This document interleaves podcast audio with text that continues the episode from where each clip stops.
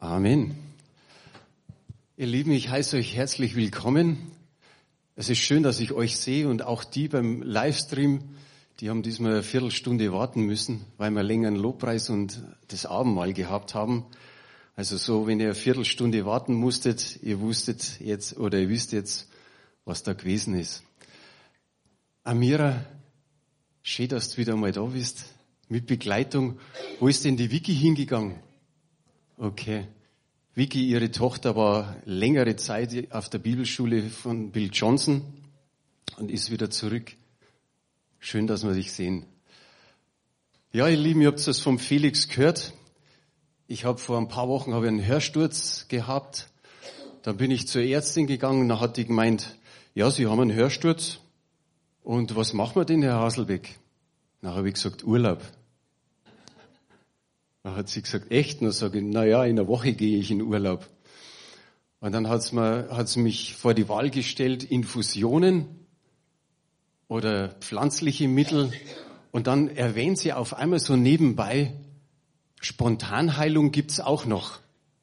Dann habe ich gesagt, das nehmen wir. Das ist, das ist gut, habe ich gesagt, das ist am ehesten. Und jetzt sage ich einfach Danke für eure Gebete, danke für Gottes Gnade. Wir waren ja gerade so beim Danken. Danke einfach, dass alles so gut gegangen ist. Ich fühle mich wieder gut. Ab und zu ist es einmal wieder ein bisschen dumpf, aber es gibt Schlimmeres, sage ich jetzt mal so. Ich soll euch Grüße ausrichten. Jetzt überlegt's mal von wem. Vom Onkel Johnson. Der Johnson war, ich sage mal, gefühlt eineinhalb Jahrzehnte hier im Haus Hausmeister, hat immer wieder das Haus in Ordnung gebracht, auch rundrum und hat einen echten guten Dienst getan. Er hat hier seinen Hausarzt und da kommt er vielleicht einmal im Jahr mal vorbei. Er hat uns fast in der Früh rausgeklingelt an unserem freien Tag, haben wir mit ihm gefrühstückt und echt eine gute Zeit gehabt. Und dann hat er gesagt, bitte, bitte, bitte, grüß die Gemeinde. Harold und Agnes haben ihm so viel Gutes getan, die Gründerpastoren, aber auch einige von euch, die kennen ihn noch und ja, da hat er ein bisschen Pipi in die Augen gehabt, wie er wieder so an die Vergangenheit gedacht hat. Vom Wolfgang lasse ich euch noch ausrichten. Der Wolfgang, der immer am Bass steht, äh, ihm geht's besser. Er war jetzt wegen seinem Herz, wegen Herzrhythmusstörungen im Krankenhaus am Dienstag, kam am Donnerstag oder Freitag wieder nach Hause. Er hat gesagt, nächste Woche versucht er wieder im Gottesdienst zu sein. Manche Eltern möchten ihren Kindern ausgefallene Vornamen geben. Habt vielleicht in den letzten Jahren irgendwie mal so ganz für uns schräge, komische Vornamen schon mal gehört? Ich will jetzt keinen aufzählen, aber man staunt oft, dass, dass man sagt, was, das ist jetzt auch ein Vorname? Aber zum Schutz des Kindes ist den Eltern ihre Fantasie begrenzt. Man darf nicht alles verwenden. Du darfst für ein Kind keinen Produktnamen verwenden, auch keinen Firmennamen und auch keine lächerlich klingenden Kosenamen. Auch das weist das Standesamt zurück. Und noch ein Name darf nicht genommen werden, der Name Judas. Der Name Judas wird nicht akzeptiert, da er durch Judas Iskariot negativ belegt ist. Und über den geht's heute. Das ist die Überschrift, der Titel Judas Iskariot, ein Jünger Jesu. Wer war dieser Judas Iskariot? Was sagt die Bibel dazu? Und ich werde mit euch einfach ein paar verschiedene Bereiche einfach kurz betrachten. Das erste war einfach seine Herkunft. Und ganz ehrlich, wir wissen fast nichts von ihm. Wir hören den Namen Judas Iskariot. Kariot war eine Stadt in Judäa, in Josua Kapitel 15 werden einige Städte aufgelistet von Judäa und da kommt Kariot vor. Und man meint, und so sind auch manche Bibelübersetzungen, dann heißt es Judas, der Mann aus Kariot. Und es, ich glaube, dass es auch gut war, nochmal ihn zu unterscheiden, weil es gab noch einen weiteren Judas unter den zwölf Aposteln. Das Einzige, was wir noch wissen, ist, dass sein Vater Simon hieß. Mehr wissen wir vom familiären Hintergrund nicht. Und somit sind wir schon beim nächsten Bereich, das ist die Berufung von ihm. Ihr wisst alle, Jesus hat gebetet, viel gebetet und meistens ist er alleine in der Nacht auf den Berg gegangen und hat da seine Zeit mit dem himmlischen Vater gehabt. Und da hat er gebetet und dann kam er runter, hat seine zwölf Apostel ausgewählt, da war eben der Judas Iskariot auch mit dabei. Aber wenn ihr mal aufpasst, sowohl bei der Berufung als auch bei der Aussendung, immer wenn diese zwölf Apostel genannt werden, ist der Judas Iskariot an letzter Stelle. Er wird immer als letztes erwähnt und es steht auch immer mit dabei, dass er ihn verriet. Er war der Verräter unter ihnen, so steht's. Jetzt können wir uns fragen, warum wählte Jesus den Judas aus, wo er doch seinen wahren Charakter kannte? Ich denke, der wichtigste Grund ist, es mussten die Vorhersagen aus dem Alten Testament erfüllt werden. Immer wieder hören wir in der Bibel oder lesen wir, es musste die Schrift erfüllt werden. Die erste Bibelstelle ist in Johannes 13, Vers 18. Und da heißt es, Jesus sagt, ich spreche nicht von euch allen, ich weiß, welche ich erwählt habe, aber es muss die Schrift erfüllt werden, Psalm 41, Vers 10, der mein Brot aß, tritt mich mit Füßen. Und dann gibt's eine weitere Bibelstelle im hohepriesterlichen Gebet von Jesus, Johannes 17, Vers 12. Solange ich bei ihnen war, erhielt ich sie in deinem Namen, den du mir gegeben hast. Und ich habe sie bewahrt, und keiner von ihnen ist verloren, außer dem Sohn des Verderbens, damit was? Damit die Schrift erfüllt werde. Jetzt schauen wir uns die zwei Bibelstellen einfach an, die dann in den Psalmen erwähnt werden, die einfach im Alten Testament sind. Im Psalm 41, Vers 10 ist ja schon kurz angedeutet worden. Da steht, auch mein Freund, dem ich vertraute, der mein Brot aß, tritt mich mit Füßen. Der zweite Psalm ist Psalm 55, Vers 13. Denn nicht mein Feind schmäht mich, das würde ich ertragen. Keiner, der mich hasst, tut groß wider mich. Vor ihm könnte ich mich verbergen, sondern du bist es, mein Gefährte, mein Freund, mein Vertrauter, die wir freundlich miteinander waren, die wir in Gottes Haus gingen, inmitten der Menge. Ich sage, wie treffend sind diese beiden Bibelstellen, die ganz klar äh, deutlich machen, Judas war Jesu Freund. Jesus hat immer wieder zu seinen Männern gesagt, meine Freunde. Und hier ist es ganz klar, Gefährte, Vertrauter, er hat ihm sein Vertrauen geschenkt. Und dieser Judas musste früh sterben. Und das Amt musste ein anderer übernehmen. Und das habe ich jetzt auf der nächsten Folie zusammengetan. Psalm 109, Vers 8, da heißt es, seiner Tage sollen wenige werden und sein Amt soll ein anderer empfangen. Und dann heißt es im Neuen Testament in der Apostelgeschichte 1.20, denn es steht im Buch der Psalmen geschrieben, seine Wohnung werde öde und es sei niemand, der darin wohnt und sein Aufseheramt empfange ein anderer. Auch hier haben wir wieder ganz klar, die Schrift musste erfüllt werden. Dass diese Prophezeiungen die persönliche Verantwortung des Judas nicht wegnehmen, ist selbstverständlich und wird nur am Rand vermerkt. Der nächste Bereich ist sein Dienst. Wir wissen, dass Judas eigentlich alles mitbekommen hat, alles, was Jesus getan hat, seine Reden, seine Predigten, wie Jesus Dämonen austrieb, wie Jesus die Kranken heilte, alles hat er mitgekriegt. Drei Jahre, drei komplette Jahre. Und dann wurde er, wie die anderen, ausgesandt mit der Vollmacht von Jesus. Und er hat was getan? Buße gepredigt. Er hat Dämonen ausgetrieben, er hat Kranke geheilt, genauso wie Jesus. Aber das Tragische war, er hat Buße gepredigt, aber er hat nicht selber Buße getan. Und er wurde vom Teufel immer und immer mehr benutzt, gebraucht. Und trotz all dem hatte er eigentlich noch eine Sonderaufgabe. Er hat die gemeinsame Kasse gehabt. Er hat den Beutel gehabt für all das, was sie eingenommen haben an Finanzen. Er war dafür verantwortlich. Er hat die Spendengelder zu sich genommen und sich und sie verwaltet. Und interessant ist, ich glaube, er muss seriös gewirkt haben. Die anderen Jünger, die waren total zufrieden mit ihm. Man liest nichts irgendwie, dass da Zweifel aufgekommen ist, dass er nicht zuverlässig gewesen wäre, sondern nein, da war alles okay. Sie haben seine Arbeit nicht kontrolliert. Aber genau an dieser Stelle mit dem Geld konnte der Feind wirklich seinen Pfeil abschießen, seinen brennenden Pfeil abschießen und er hat ihn manipulieren können und kontrollieren. Und es ging immer mehr bergab mit ihm. Der weitere Bereich, seine Habsucht. Am Anfang weiß man, Habsucht sieht man nicht. Das fällt nicht gleich auf am Anfang. Und doch hat der, der Mammon sein Leben beherrscht.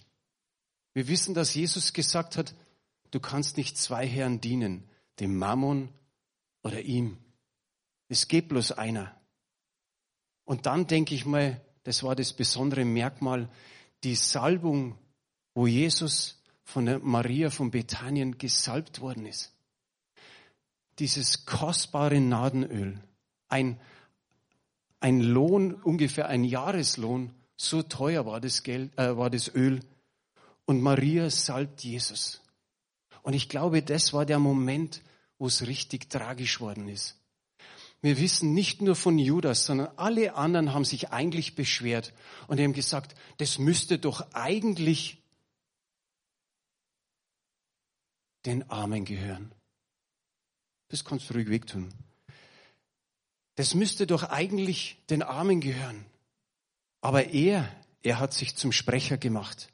In Johannes 12, die Verse 4 bis 6, da heißt es, da sprach einer seiner Jünger, Judas Iskariot, der ihn hernach verriet, warum wurde dieses Öl nicht für 300 Silbergroschen verkauft und das Geld den Armen gegeben?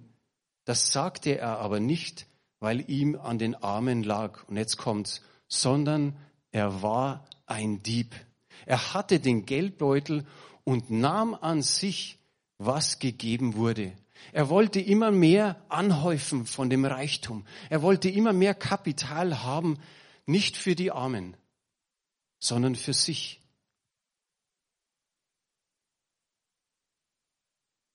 Und interessant ist, dass er immer wieder Möglichkeiten gehabt hat, umzukehren. Und Jesus hat einfach in dem Moment gesagt, lasst sie, lasst sie zu meinem Gedächtnis. Und wir lesen heute davon. Aber ich glaube, dieses Ereignis, das war das, der, der Auslöser, dass es noch schlimmer wurde. Dann lesen wir von dem Geschäft des Lebens, das er machen wollte, nämlich eben diese 30 Silberstücke von den Schriftgelehrten zu bekommen. Ein weiterer Bereich ist seine Heuchelei. Judas verstand es meisterhaft, sich in die Schar der Jünger zu integrieren. Es ist nie oder er ist nicht negativ aufgefallen. Sie haben ihm das abgenommen, dass er das Geld sammelt und dass er den Armen was geben will. Aber der einzige, sagen wir mal, war Jesus, der ihn früh durchschaute, früh seine, seine Frömmigkeit, seine heuchlerische Frömmigkeit durchschaut hat. Schon in Johannes 6 lesen wir in Vers 70 und 71, Jesus antwortete ihnen, habe ich nicht euch zwölf erwählt und einer von euch ist ein Teufel? Er redete aber von Judas, dem Sohn des Simon Iskariot, der verriet ihn hernach und war einer der zwölf.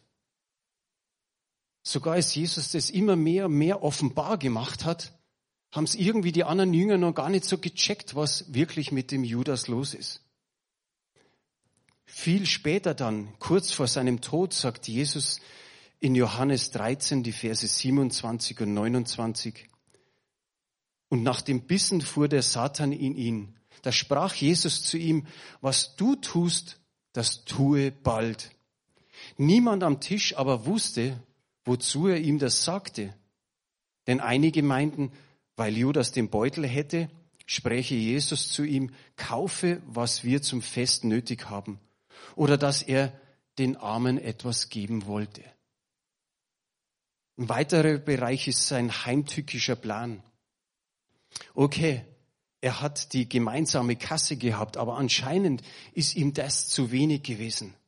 Und so hat er sich entschlossen, nachdem das andere mit, der, mit dem Öl nicht geklappt hat, Jesus zu verraten. Er verkaufte ihn für Geld und das war der Moment, wo der Teufel immer mehr und mehr wirken konnte. Er hat ihm einfach diese Gedanken ins Herz gegeben. In Johannes 13, Vers 2 steht, und bei einem Abendessen, als der Teufel schon dem Judas, Simons Sohn, dem Iskariot, es ins Herz gegeben hatte, dass er ihn überliefere. Ihm wurden 30 Silberstücke geboten. Und er hat dieses Angebot akzeptiert und angenommen. Im Alten Testament, die Bibelstelle haben wir jetzt nicht, hier im zweiten Mose steht, 30 Silberstücke war die Summe, die als Entschädigung nach dem Gesetz Mose für einen Knecht gezahlt werden musste, der von einem Ochsen getötet wurde. Weiterer Bereich, seine schreckliche Tat. Wir wissen alle, dass Jesus im Obersaal saß und mit ihnen das Passa hielt. Und dann steht in Johannes 13, Vers 21, als Jesus dies gesagt hatte, wurde er im Geist erschüttert und bezeugte und sprach, wahrlich, wahrlich, ich sage euch, einer von euch wird mich überliefern. Also wir können nicht sagen, Jesus hat das Ganze kalt gelassen oder gleichgültig. Er war bestürzt und wie es hier steht, erschüttert in seinem Geist. Und alle Jünger, alle anderen elf Jünger haben gesagt, ich doch nicht, Herr. Sie haben das Wort Herr benutzt. Ich doch nicht, Herr. Und Judas war der Einzige, der gesagt hat, ich doch nicht Rabbi, was so viel heißt wie Meister für, für einen geistlichen Lehrer. Und dann machte der Herr Jesus den Verräter offenbar, indem er diesen Bissen reichte. Und dann fuhr der Satan, heißt es, in ihm hinein, es war kein Zurück mehr. Und der Herr sagte zu Judas, was du tun sollst, das tue bald. Und es heißt von ihm, er stand auf und er ging in die Nacht hinaus. Und ich denke, das ist nicht einfach nur, weil es dunkel geworden ist, sondern es ist um ihn dunkel geworden. Es war wirklich Dunkelheit, es war Finsternis. Und wir können sagen, die Füße, die Jesus vorhin noch dem Judas gewaschen hat, die sind jetzt hingeeilt und haben die Feinde Christi mobilisiert. Judas wusste, dass Jesus sich im Garten Gethsemane aufhielt. Und für ihn war es ein, ein geeignetes Zeichen, ihn zu küssen. Und ich denke mal, weil es dunkel war, war es vielleicht auch schwierig zu unterscheiden, wer ist einer von den Jüngern und wo ist Jesus. Und so hat er ihn geküsst. In den Sprüchen Kapitel 27, Vers 6 steht, treu gemeint sind die Schläge dessen, der liebt, aber überreichlich die Küsse des Hassers. Es ist die Luther-Übersetzung. In der Hoffnung für alle Übersetzung steht, ein, Schmein, äh, ein Feind schmeichelt dir mit übertrieben vielen Küssen. Jesus zeigt Judas aber doch nochmal seine Liebe. Im nächsten Vers in Matthäus 26, Vers 50 steht, Jesus aber sprach zu ihm, Freund, wozu bist du gekommen? Hier ist das Beispiel nochmal. Jesus sagte auch in dieser ganzen Zeit noch Freund zu ihm. Freund und dann, wozu bist du gekommen? Nochmal diese Chance zur Umkehr. Nochmal einfach eine Rede, wo tief ins Gewissen geht. Wozu bist du da? Dann heißt es in Johannes 18, Vers 5 und 6, Sie antworteten ihm, Jesus den Nazoräer. Er spricht zu ihnen, ich bin es. Aber auch Judas, der ihn überlieferte und stand bei ihnen, als er nun zu ihnen sagte, ich bin es, wichen sie zurück und fielen zu Boden. Vielleicht kämpft der ein oder andere mit dieser Stelle, weil es heißt, die wollten ihn doch abholen, jetzt wichen sie zurück und fielen zu Boden. Schaut doch mir das an, ich bin es.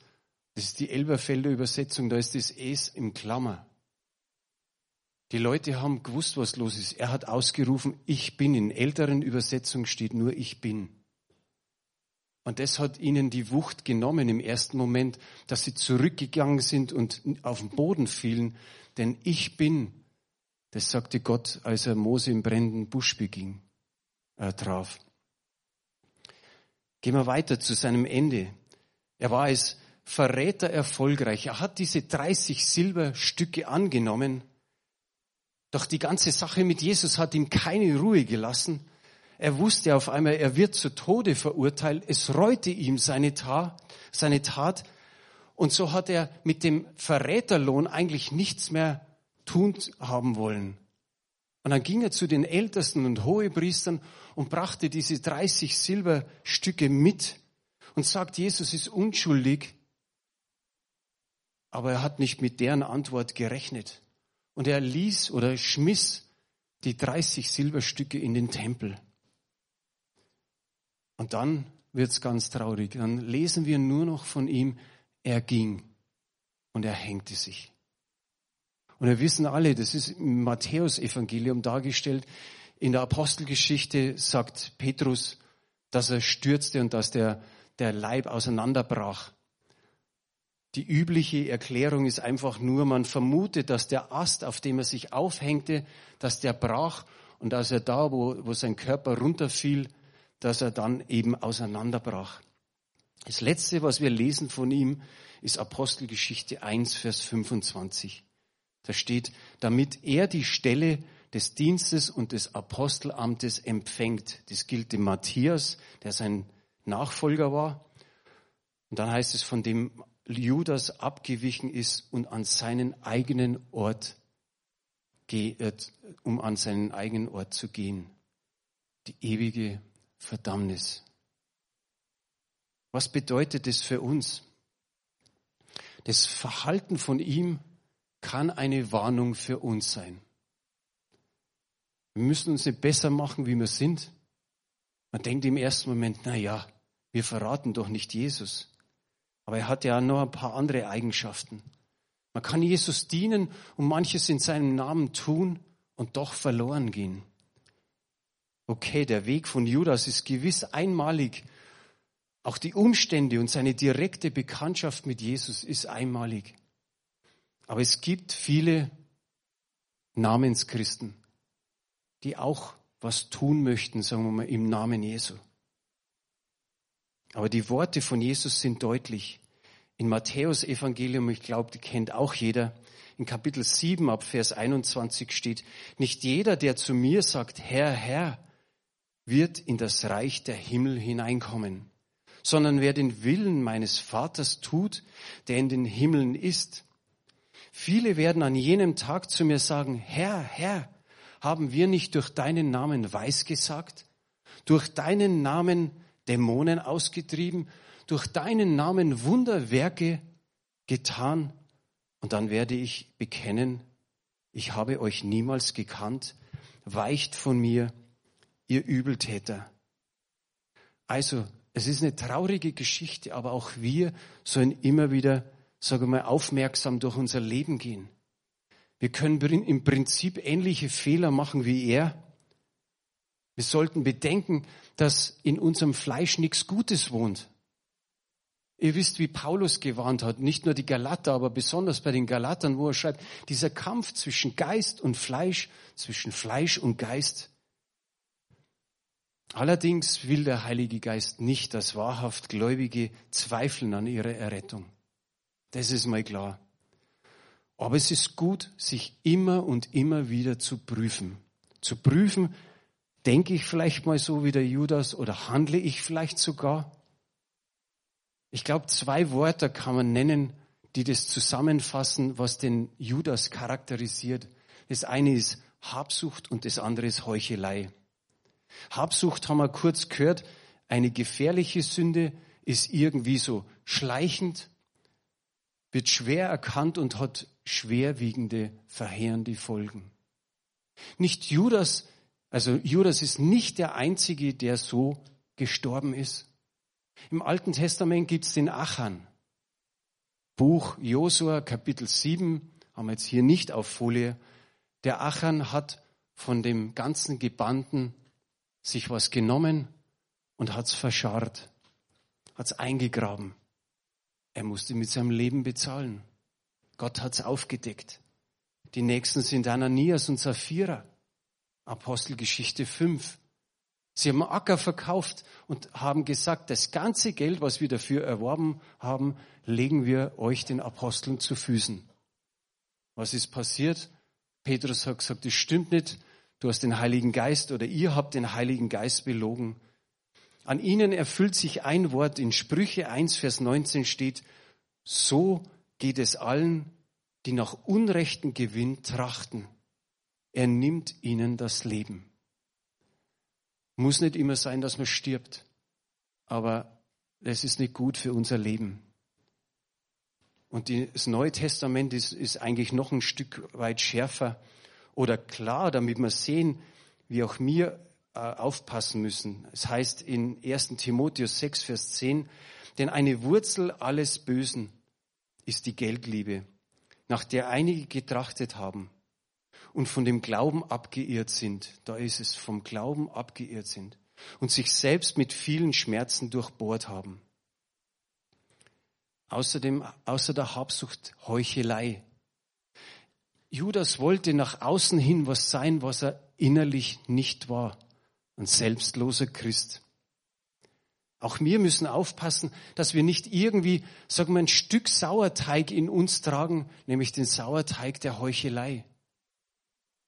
In Lukas 12 wird geschildert, dass Jesus vor Tausenden von Menschen gesprochen hat. Und er hat gesagt, hütet euch vor dem Sauerteig der Pharisäer. Das heißt vor der Heuchelei. Und ich komme zum Schluss. Nicht umsonst warnt auch das Neue Test immer wieder davor, vor solcher Heuchelei. In den Römerbrief, im Korintherbrief und im Petrusbrief, also Peter, äh, Petrus und, und Paulus, beide sagen, die Geschwisterliebe soll nicht vorgetäuscht werden, die Liebe sei ohne falsch. Amen. Ich glaube, es ist gut, einfach das ins Herz zu nehmen. Das sind zwei Punkte, Habsucht, Heuchelei. Die sollen nicht vorkommen, aber ich denke, Paulus hat gewarnt und hat gesagt, sogar da sind welche vom Glauben abgeirrt, weil sie mehr das Geld liebten als Gott. Der Herr möge euch segnen. Bis zum nächsten Sonntag.